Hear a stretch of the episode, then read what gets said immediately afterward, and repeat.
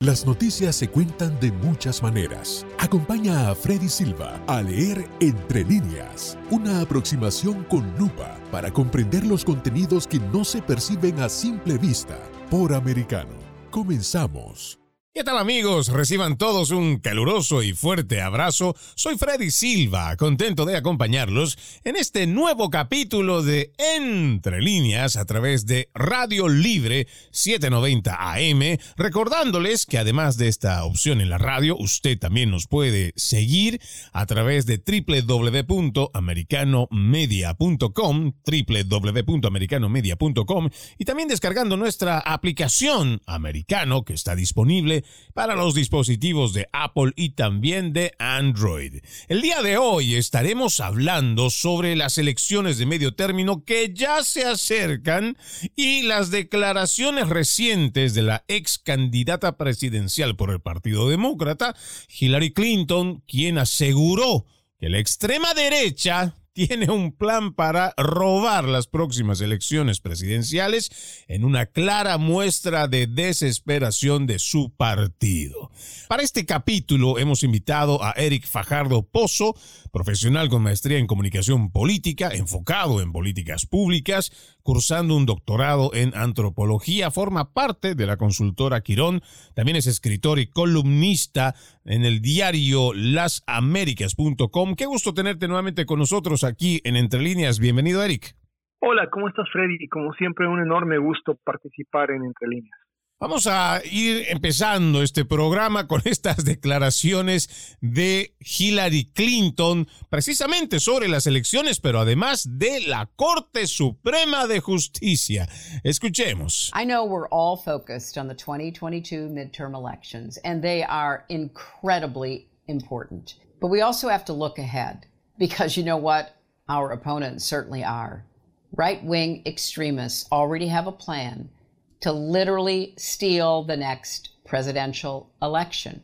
And they're not making a secret of it. The right wing controlled Supreme Court may be poised to rule on giving state legislatures, yes, you heard me that correctly, state legislatures the power to overturn presidential elections.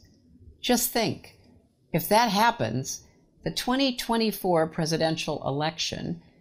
could be decided not by the popular vote or even by the anachronistic electoral college, but by state legislatures,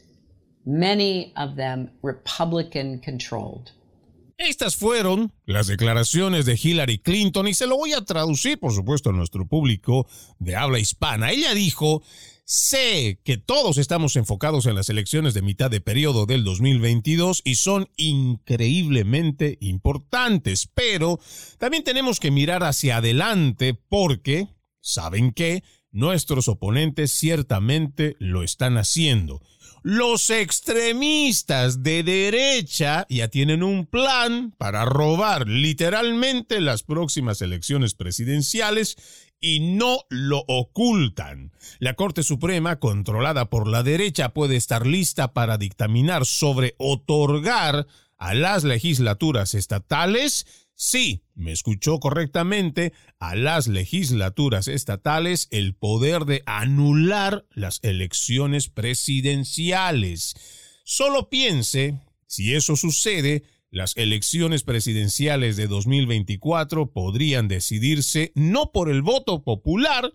o incluso por el anacrónico colegio electoral, sino por las legislaturas estatales, muchas de ellas controladas por los republicanos. Eric, cuando yo escucho esto, por supuesto, lo primero que me viene a la mente es la desesperación que tiene el Partido Demócrata y en la parte superficial, seguramente muchos interpretarán esto como que Hillary Clinton se ha vuelto conspiranoica o ha pasado al equipo de los negacionistas. Bueno, y digo se ha pasado al equipo durante este año porque ella nunca ha dejado de ser una negacionista, pero eso es lo superficial. Lo que está de fondo y lo que nos está diciendo creo que es más importante es el tema de la Corte Suprema de Justicia. ¿O cómo lo interpretas tú? Bueno, eh, la realidad es que yo percibo varias cosas. ¿no? Primero a un nivel de interlocución, a un nivel de eh, manifiesto Lo que, lo que veo Hillary Clinton es, por supuesto, un llamado a la preparación, a sus eh, bases, ¿no? A sus grupos paramilitares, esto que bajo el nombre de los indivisibles ella eh, tiene como un grupo de, celotas, ¿no? De, de, fanáticos pretorianos, gente que obviamente está ahora advertida por su líder o su lideresa o como quieras llamarle, de que deben estar preparados y les ha dado además un blanco, ¿no? Igual que a los perros de presa, les ha dado a oler un pedazo de la toga de los magistrados de la Suprema Corte y les ha dicho estén preparados a atacar. Eso es lo que primero me queda claro de este comunicado tan singular, en el que ya se ve un apresto paramilitar, desde mi punto de vista, es insoslayable que está llamando a la acción, un call to action y, obviamente está dirigiendo además el blanco, le está poniendo un, un, bullseye en la espalda a la Suprema Corte. Eh, eso es negable, ¿no? Esto no es un manifiesto para resistencia pacífica, esto no es un manifiesto en pro de una campaña de, boicot en redes sociales, es un llamado a la acción y está dirigido a un grupo que está conocido por sus actos de sabotaje, por sus actos de extremismo político eh, a favor del Partido Demócrata, ¿no? Es decir, en el imaginario de ellos están defendiendo eh, la indivisibilidad, están defendiendo, eh, según ellos, en esa, eso sí que es paranoico, ¿no? Eso sí que es conspiranoico, la existencia de la sola oposición al liberalismo ultra woke para ellos es reñida con la naturaleza, es decir, la existencia de una alternabilidad. Para ellos es antinatura, ese es el, nivel de evasión de la realidad en la que Hillary Clinton, muy en una época apropiada, diría yo, cerca de Halloween y además con esa, no sé si has visto los colores que usa, las sepias y todo eh, la falta de luz en su, en su, bueno, es realmente tenebroso, es realmente un mensaje siciliano, una amenaza política a la verdadera democracia, no, no a la democracia eh, retórica de la que los demócratas liberales se, ufanan. Te voy a interrumpir ahí porque creo que es importante que la gente lo sepa, ¿no? Hay muchos que tal vez puedan desconocer. Ella al momento que hace esta declaración se dirige directamente a este grupo que tú mencionas, los indivisibles, a quienes no solamente les manda este mensaje, sino adicionalmente a eso, y no hemos eh, dado a conocer en este audio, pero en el resto de esta declaración también le está diciendo que debe haber una recaudación de fondos y precisamente lo que tú decías, este es un grupo que es conocido por este tipo de sabotajes o este tipo de accionar, entre comillas, político que llevado a la acción es que podría considerarse un grupo terrorista doméstico, si es que cabe dentro de, esa designación. Pero importante esto que tú mencionas, ¿no? Es el mensaje para que este mismo grupo y obviamente quienes son simpatizantes de esta señora, pues también estén alertas de el llamado a que existe un enemigo a los cuales ha señalado claramente, más allá de los extremistas de derecha, está poniendo a este objetivo a la Corte Suprema de Justicia.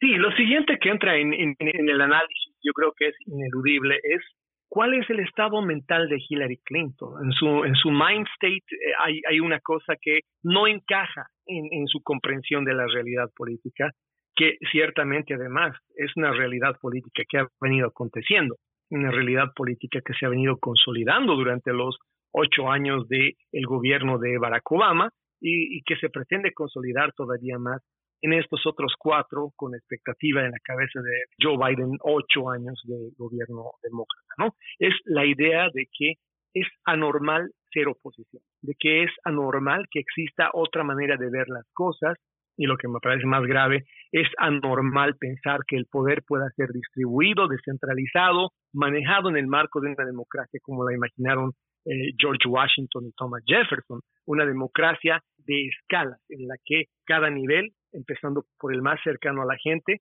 son quienes deben legislar las preocupaciones más inmediatas. La Corte Suprema de Justicia, hacia ella se dirigen los dardos de Hillary Clinton, es como decía, a ella que le pone un bullseye en la espalda la ex eh, candidata presidencial, la, Corte está consciente de aquello, desde la decisión de Roy versus Wade, que fue cualquier cosa menos la anulación del aborto, la Corte Suprema está en la convicción de que hay decisiones que no se pueden tomar de arriba a abajo, que tienen que ser legisladas desde los representantes de la gente, desde las legislaturas de los estados. Y en esa medida ya advierte Hillary Clinton que algunas decisiones que están hoy día en la mesa de análisis de la Corte Suprema Vamos a poner el caso de lo que hoy día informaba, por ejemplo, el, New York Times, ¿no? Eh, ya hay en mesa de la Corte Suprema una propuesta para que los estados tengan, las legislaturas estatales, el poder de, de, regular la moderación de las compañías de redes sociales. Es decir,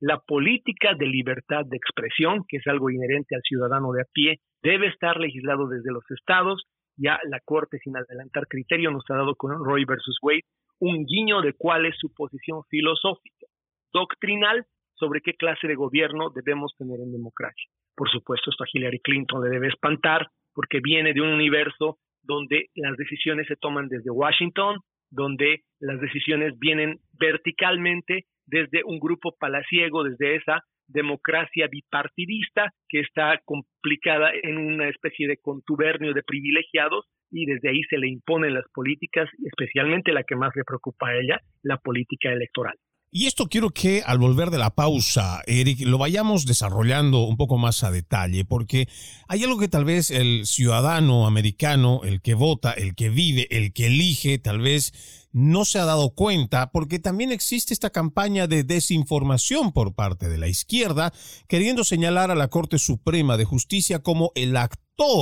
y el que decide y el que legisla, cuando en realidad lo que está haciendo la Corte Suprema de Justicia es interpretar la Constitución y esa es su tarea, esa es su misión. Pero volviendo de la pausa, Vamos a entrar más en detalle de esto. Amigo oyente, lo invito a que usted también, además de la radio en 790 AM y también en nuestra página www.americanomedia.com, también nos siga a través de las redes sociales, nos encuentra en Facebook, en YouTube, en Gather, en Twitter, en Instagram, nos encuentra como Americano Media. Vamos a la primera pausa, ya regresamos con más. En breve regresamos con Entre líneas con Freddy Silva por Americano.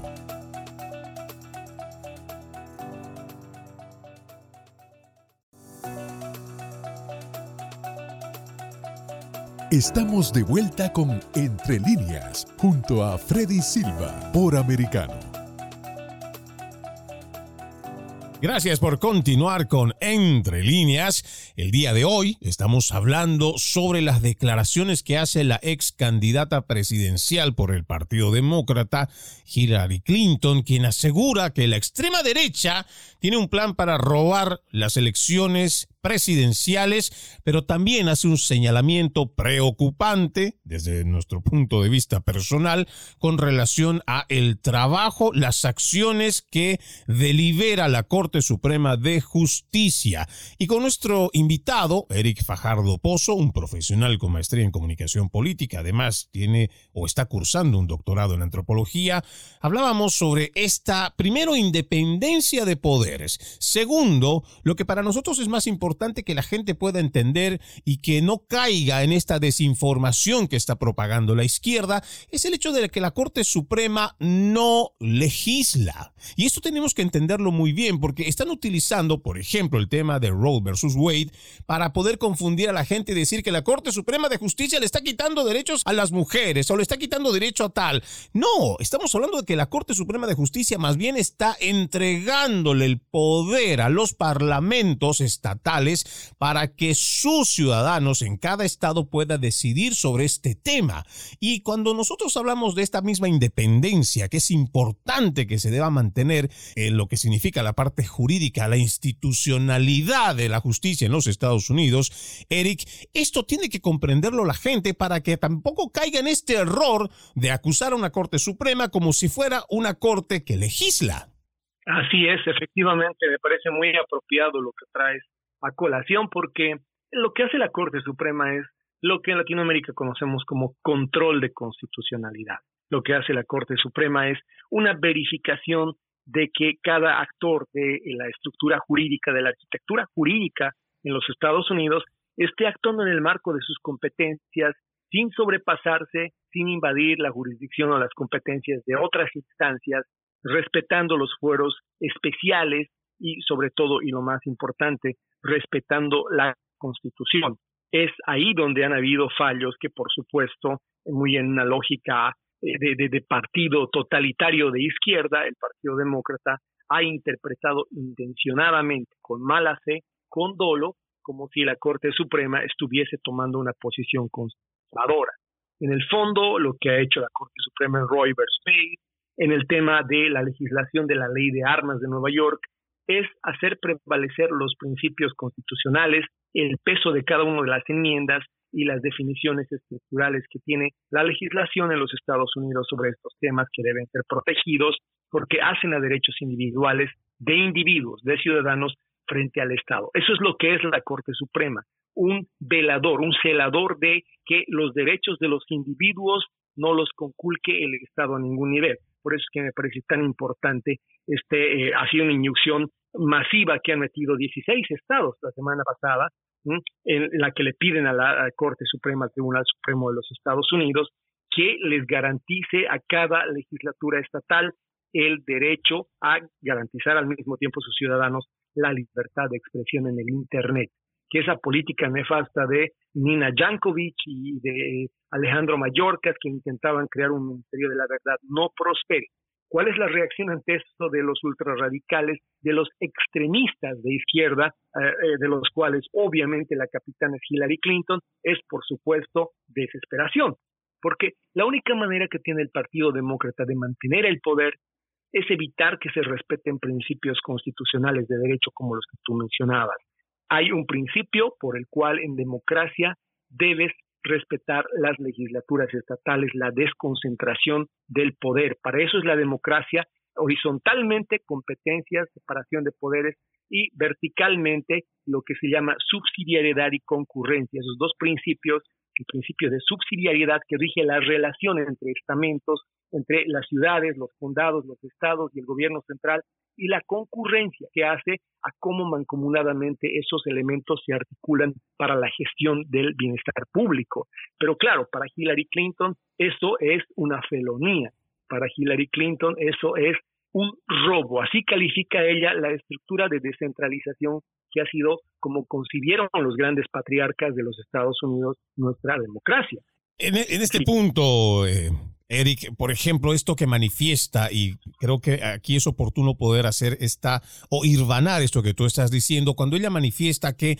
la Corte Suprema, controlada por la derecha, puede estar lista para dictaminar sobre otorgar a las legislaturas estatales el poder de anular las elecciones presidenciales. Ahora, aquí hay algo importante que hay que decirlo, porque el pensamiento de la izquierda, ese pensamiento totalitario, es que quiere otorgarle, en este caso al gobierno federal, un poder tan amplio y tan grande para que sea el que decida sobre temas como este, cuando en realidad una descentralización, eh, por ejemplo, en esta parte de, hablar de las elecciones, algo que sea descentralizado hace de que el poder siempre recaiga sobre las primeras bases que son los que terminan eligiendo a la mayoría de los políticos. Pero esto no es lo que quiere la izquierda. Y por eso es que ellos ven esta amenaza, porque en todo caso, para quienes amamos la democracia, para quienes respetamos la institucionalidad, además, entendemos que una descentralización que podría ser anunciada por la Corte Suprema, porque tampoco lo tenemos muy claro,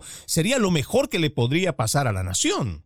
Bueno, no en este tema en específico, no hay un pronunciamiento en específico en este tema de la Corte, pero hay un pronunciamiento ya, y además es una cuestión doctrinal, es un tema de fondo en, Roy versus Wade, por ejemplo, o en la ley eh, de las armas de Nueva York. En ambos casos, la decisión de la Corte ha sido en el sentido de que hay aspectos de la ley que no son competencia del poder central. Por eso esta visión que a mí me parece peligrosamente eh, hiperpresidencialista de gente como Hillary Clinton, que concibe que hay que en comités decidir las cosas. Mejor si son en comités bipartidistas, porque comen de, la misma mano, comen de la mano de las mismas super PAC, comen ambos partidos o ambas representaciones bipartidistas de Chevron, comen de la mano de los que tienen intereses en, más allá del, del irrespeto a la democracia, más allá de los crímenes políticos, por ejemplo, restablecer relaciones con Venezuela o con Irán.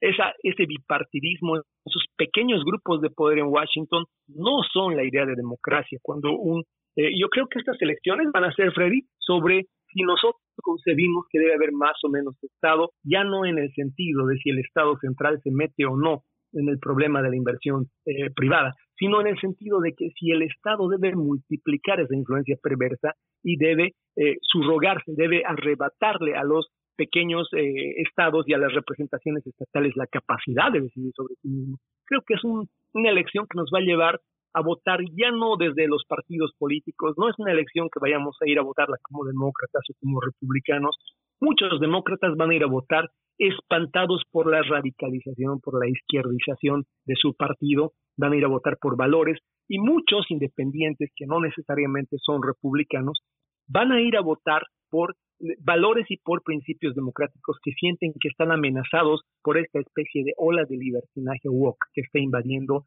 incluso la propiedad, no solo la propiedad privada, sino incluso las decisiones paternas, las decisiones de, de familia. Y finalmente hay gente dentro del Partido Republicano que no va a ir a votar como republicana, pero va a ir a votar como conservadora, porque esta ya no es una elección sobre propuestas o partidos o colores, esta para mí va a ser una elección sobre qué clase de América estamos por dejar que suceda después de eh, que haya una mayoría parlamentaria nueva. Y bueno, aquí solamente acotar, Eric, que nuestros padres fundadores precisamente habían visto esto hace más de 200 años, el hecho de que mientras más grande hagas al gobierno, más van a tener oportunidad de dominar tu vida. Y estamos viendo cómo estas políticas de izquierda le quieren decir al padre cómo educar a sus hijos, cómo incluso anular este derecho natural que tienen los padres sobre decidir si a cierta edad le van o no a hablar de sexo, como ahora quieren hacerlo en los estados más liberales. Ya se está llevando adelante políticas donde niños pequeños entre 5, 6, 7 años ya están hablando de géneros, lo mismo que de sexos, cuando deberían estar hablando de otras cosas. Y todo esto va dirigido, como lo ha mencionado muy bien, nuestro invitado, a esta misma idea que tienen los izquierdistas de que mediante el poder, ya sea del gobierno federal, igual que del gobierno estatal, van a decidir ellos en una juntucha, en un pequeño grupito, en lo que llaman, lo que también ha mencionado sobre eh, comités bipartidistas, van a dominar y van a decidir qué es y cómo es que tiene que vivir la vida la gente, cuando en realidad la democracia va de abajo para arriba, no de arriba para abajo, no ese pequeño grupito, no esa pequeña élite que se sienta, come, habla, gana muy bien, recibe el dinero de los contribuyentes y termina decidiendo lo bueno o malo para toda la población. Es la población la que desde abajo se reúne, la que desde abajo consulta entre ella misma y la población misma la que decide qué futuro es mejor para ella. Y no la idea en cómo están trayendo estas eh, también ideas importadas que llegan de la internacional socialista que está entrando con mucha fuerza y muy peligrosamente en nuestra nación. Vamos a ir a una nueva pausa, amigos de Entre Líneas. Ya regresamos con más. En breve regresamos con Entre líneas con Freddy Silva por Americano.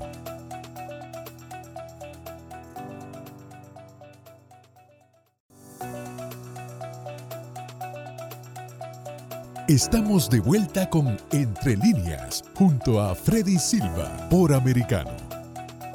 Gracias por continuar con Entre líneas. Les recordamos que estamos a través de 790 AM, Radio Libre y también por nuestra página en el internet www.americanomedia.com, www.americanomedia.com y también nos puede escuchar descargando nuestra aplicación americano que está disponible para los dispositivos de Apple y también de Android. Hoy estamos hablando sobre este complejo pero importante tema de cara a las elecciones de medio término, las declaraciones de la ex candidata presidencial Hillary Clinton por los demócratas, quien asegura que ya existe un plan de parte, según ella, de la extrema derecha para robar las próximas elecciones presidenciales. Y me quedo en esto dejando un momento el tema de la Corte Suprema de Justicia, Eric, para hablar sobre este adelanto, no sé si lo interpretas de la misma forma, como lo hicieron en el 2016, que son ahora los negacionistas o se van a plantear como los negacionistas, porque creo que ya saben que van a perder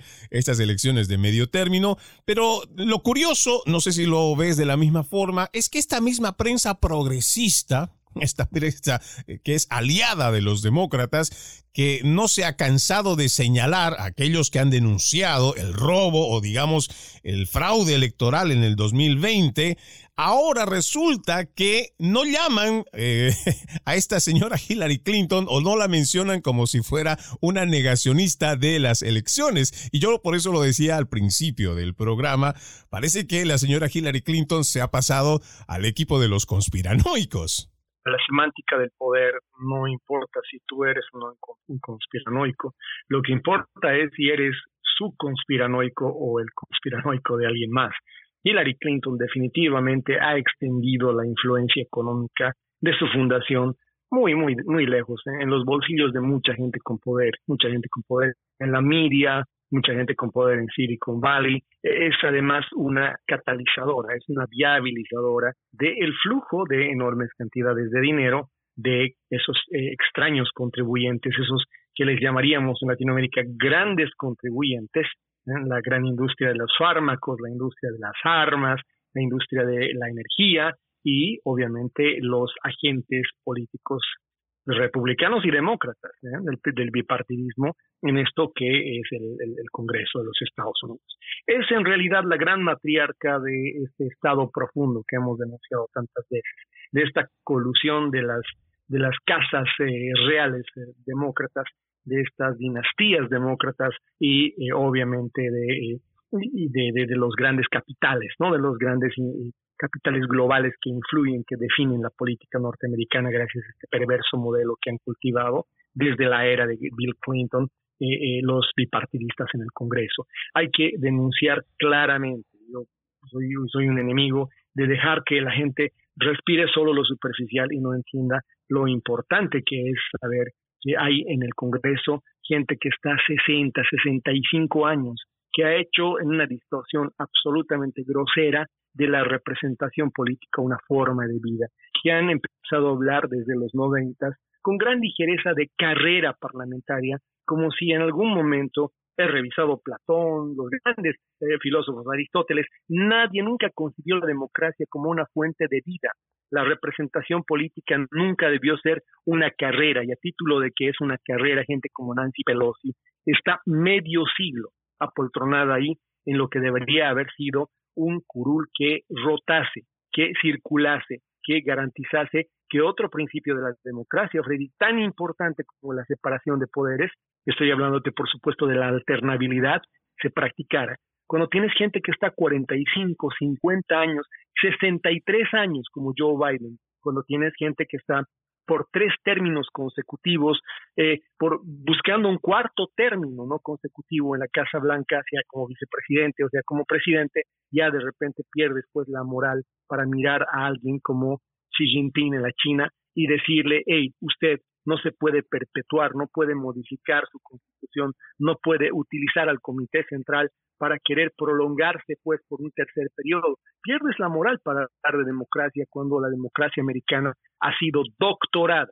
ha sido instrumentalizada para que alguna gente haga su medio de vida de La representación no estaba pensada, no está concebida filosóficamente desde los padres de la democracia como una fuente de ingresos, como una fuente de salario, como una ocupación. La democracia, la representación, es una dignidad que los griegos la habían pensado para que la tenga una, quizá dos veces una persona y luego circule, luego rote. Ese es el principio de alternabilidad que por supuesto se ha quebrado y que permite que estos gerontócratas gobiernen a título de democracia un país como los Estados Unidos sin dejar de descansar, sin nunca alejarse del poder y esa persistencia en el poder es lo que genera corrupción y tráfico de influencias, porque, y así lo los decían además los grandes filósofos de la democracia como Alexis de Tocqueville, es ese empoltronarse, ese atornillarse al poder, es ese permanecer dos, tres, cuatro, cinco términos en un curul, lo que los hace agentes de la corrupción, agentes del tráfico de influencia, proclives a crear redes de interés. Y claro, mucha gente que llegará de Latinoamérica, Eric, pensará, no, pero es que ese político, si está muchos años, debe ser porque es bueno. No todo el tiempo y no en la mayoría de los casos. Al contrario, y creo que por experiencia misma que hemos ido viendo de nuestra Latinoamérica, de quienes hemos venido, por supuesto, de Latinoamérica, y ya lo había advertido también el libertador Simón Bolívar. Y voy a parafrasear porque no lo recuerdo exactamente, pero él ya lo había advertido. Cuanto más tiempo se queda un político en el poder, este político se acostumbra a mandar y el pueblo se acostumbra a obedecer. Y eso es lo que pasa cuando les llega también la borrachera de poder a la mayoría de los políticos de izquierda, aunque podríamos decir en forma general izquierda y derecha, que una vez que entran en un curul, pues terminan quedándose bastante contentos con el poder, porque ya no solamente reciben una buena cantidad de dinero, beneficios, sino que también pueden tomar decisiones, decisiones que van a implicar más ingresos económicos, empiezan a crearse sus propias compañías pequeñas, y ahí comienzan a tener también el tráfico de influencias. Lo hemos visto con, pues, solo por mencionar alguna, dice la señora Nancy Pelosi que ella no está siendo beneficiada con ningún tipo de em, información privilegiada, pero cuando vamos revisando sus ingresos y uno va contando que más o menos llegan a ganar entre 150 a 200 mil dólares eh, los representantes, ¿cómo es eso de que sus fortunas van creciendo en los 4, en los 14, en los 40? 45 millones de dólares. Preguntas que seguramente nos la tenemos que hacer, Eric, para que vayamos pensando esto que tú has planteado, que es realmente muy importante. ¿Cómo es posible que nosotros, que somos amantes de la democracia y que queremos que exista una constante representatividad del pueblo, no de la casta política, cómo es que permitimos que este tipo de cosas pasen aquí? en los Estados Unidos y para entenderlo es que hacemos este tipo de análisis que es muy pertinente para que así también la gente ahora que va acercándose una elección como es el 8 de noviembre, pues también sepa que tiene que ir buscando la forma de que muchos de estos políticos se renueven, que para eso es la política que tenemos de este cambio de cada cuatro años en las elecciones de medio término. Asimismo, sí, hay que ser autocríticos en esto, tú lo has mencionado, es, es un cáncer que a título de, bipartidismo han validado agentes políticos de uno y de otro lado, ¿no? Yo si voy a denunciar dinastías como los Pelosi, los Biden, los Clinton, y si voy a denunciar el que se quede la gente más de 50 años, el que el tío, el esposo, la esposa terminen siendo candidatos, también tenemos que hablar de los Bush, ¿no? Es, es, no es aceptable, no es admisible que una familia eh, pueda, pueda hacer de la democracia su deporte favorito, ¿no? Su ocupación, su hobby familiar y creer que todos los miembros, el padre, los hijos, deben ser aquí, allá en Texas y en Florida, de una o de otra manera, representantes de un pueblo cada vez más diverso. Yo, por eso, estoy convencido de que estamos ante una elección en la que no vamos a ir ya a votar por eh, partidos, por colores. Esta no es una elección así. Están los hispanos yendo a votar por sus valores. Vi esa horrible, esa denostable agresión a uno de los canvases, a una de las personas que hace campaña para eh, Marco Rubio, que ni siquiera es de mi preelección, pero repudio la agresión cobarde que hay al día algún grupo, una patota de liberales hizo contra esta persona, solamente por ejercitar su derecho a hacer campaña política por sus ideas, ¿no? Estamos en un momento en el cual creo que el mundo liberal está aterrado, no solamente son los patoteros que asaltan cobardemente como, como eh, una jauría de hienas cuando están en mayoría de número, esos que sin embargo cuando se ven enfrentados en proporción, en igualdad bueno, pues ahí sacan su badge, ¿no? Ahí sacan su identificación de pertenecer a alguna de las minorías protegidas por el gobierno. Una de esas minorías que se han inventado dentro de la cultura woke, que les da, parece, al, menos me da la impresión, la eh, impunidad para operar de esa manera grotesca como lo vienen haciendo. No, no, no importa, sin embargo, volvamos a Hillary Clinton, el pánico se extiende de arriba abajo. Eso es pues precisamente lo que defiende Hillary Clinton, a lo que está llamando a sus huestes a estar preparadas para atacar a la Corte Suprema, a lo que está pidiendo que estén listos para aportar sus partidos, a mantener esas estructuras que permiten que las Pelosi, eh, los Biden eh, permanezcan por siempre usufructuando, adjudicándose eh, vitaliciamente la representación que debería circular dentro de su partido, a esas estructuras de comités que deciden las cosas que deberían decidirse en los estados a través de los representantes directos de los ciudadanos de cada estado. Y por eso me parece tan importante el trabajo que tiene que hacer la Corte Suprema que lejos de ser una corte conservadora, creo que es una corte que está una, un criterio doctrinal para devolverle a la gente el control de su democracia y evitar que estos pequeños círculos de poder sigan decidiendo desde arriba el destino de gente que ni se molestan a veces en conocer. Totalmente de acuerdo con esa postura y nosotros vamos a ir a una última pausa aquí en Entre Líneas. Ya regresamos con más. En breve regresamos con Entre Líneas con Freddy Silva por Americano.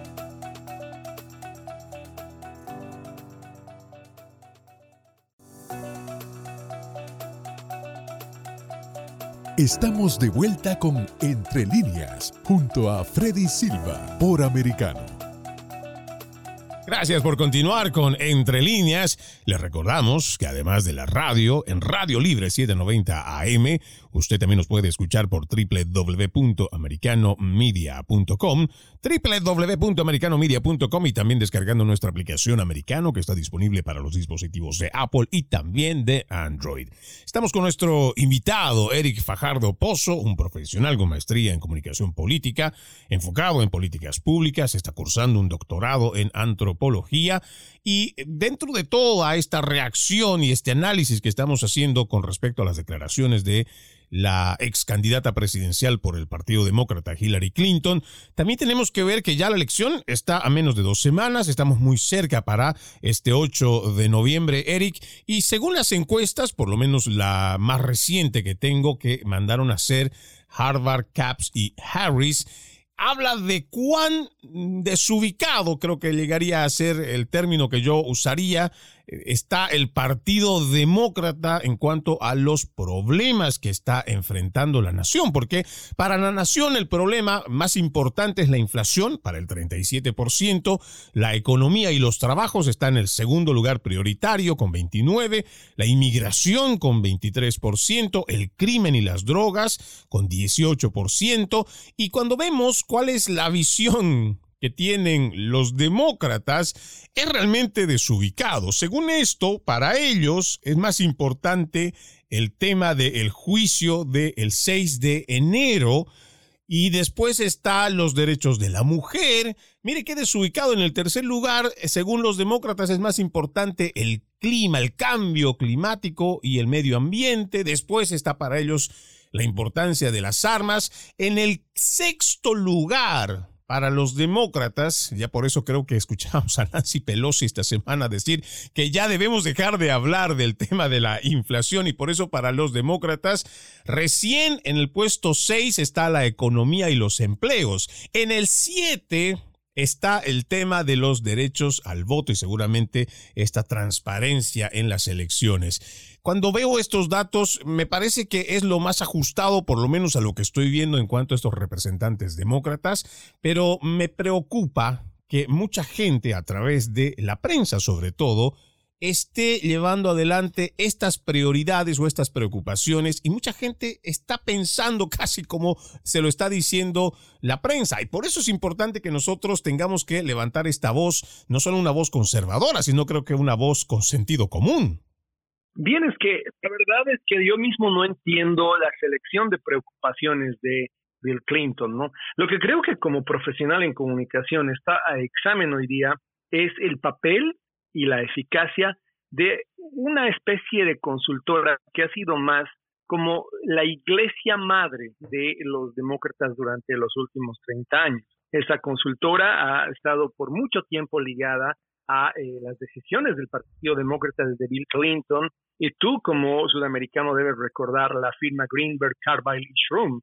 estos que, bueno, el presidente es Stanley Greenberg, pero en realidad es James Carville, el rostro, alguien que vemos en televisión frecuentemente, una especie de gurú del analismo político, es el dueño de esta compañía que va rigiendo, va, va como que eh, coordinando las campañas demócratas. Yo no entiendo cuál es el eje, cuál es el punto de vista que tienen en esta elección, pero ciertamente han renunciado a todos los temas de interés que hacen a las preocupaciones de los norteamericanos. Y tú bien lo dices, los norteamericanos van a ir a votar, no es una sola encuesta, son varias, van a ir a votar por temas que están completamente fuera de la agenda de propuestas del Partido Demócrata. Hay, eh, sin duda, en, en, esta retórica de Joe Biden en los últimos días, en las últimas semanas antes de la elección, un completo divorcio de lo que perciben los norteamericanos como los temas más urgentes y hay una especie de monólogo en torno al aborto que no sé cómo es que ellos van a poder cumplir esa promesa electoral,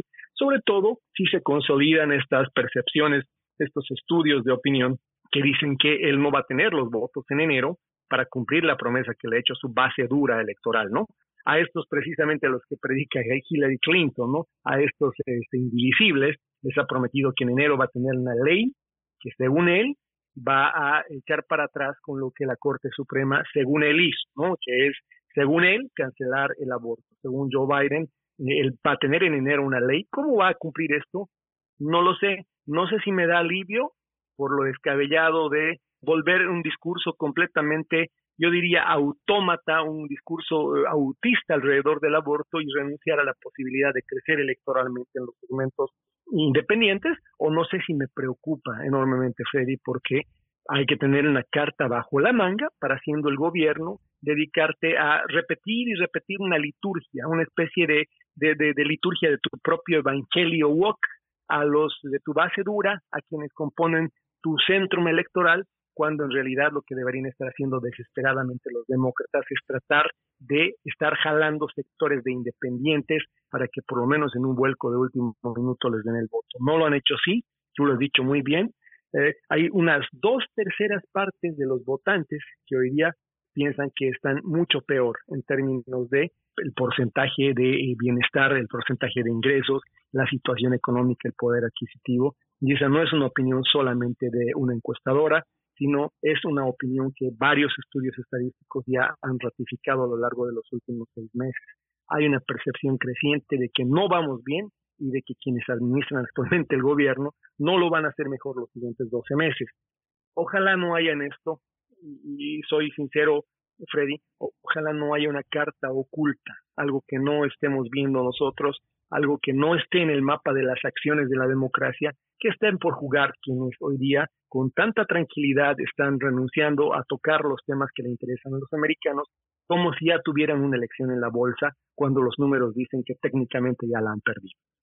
De los izquierdistas, de los socialistas, todos nos podemos esperar. Así que yo por lo menos estaría advertido en base a ese análisis que tú nos haces. Aunque realmente pienso que esta es la única carta también que tienen más o menos fuerte, porque la mayoría las han perdido. Si hablamos de seguridad nacional, pues la frontera hasta el día de hoy es un completo desastre. Hablamos de economía, la inflación más alta en 40 años. Tenemos una recesión en la cual estamos atravesando y la cual va a ser muy difícil salir. Estamos a punto de entrar en una guerra nuclear por malas decisiones también que han ido tomando en la política internacional. Así que no les queda muchas cartas tampoco por jugar y pienso que este tema de hablar de derechos que se le están quitando cuando en realidad lo que se ha hecho simplemente como lo mencionamos en el segundo bloque, es descentralizar este tema para que sean las mismas sociedades, los grupos más de abajo sean los que terminen decidiendo cuál es el futuro que va a tener este tema sobre el aborto,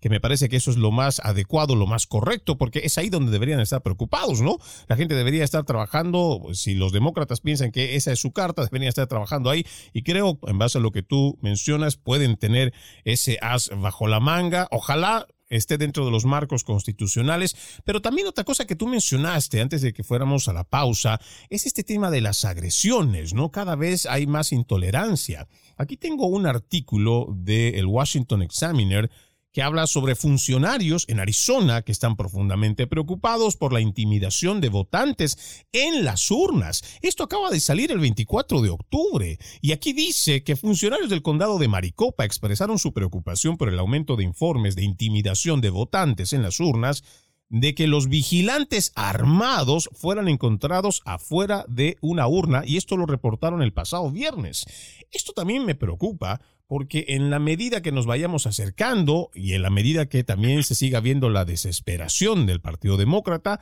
yo sí temería mucho que las acciones vayan a recrudecerse. Ahí tenemos a este grupo radical antifa. No me queda más de dos minutos, así que, por favor, ¿cómo tú ves este tema de las amenazas eh, durante estos días para la votación?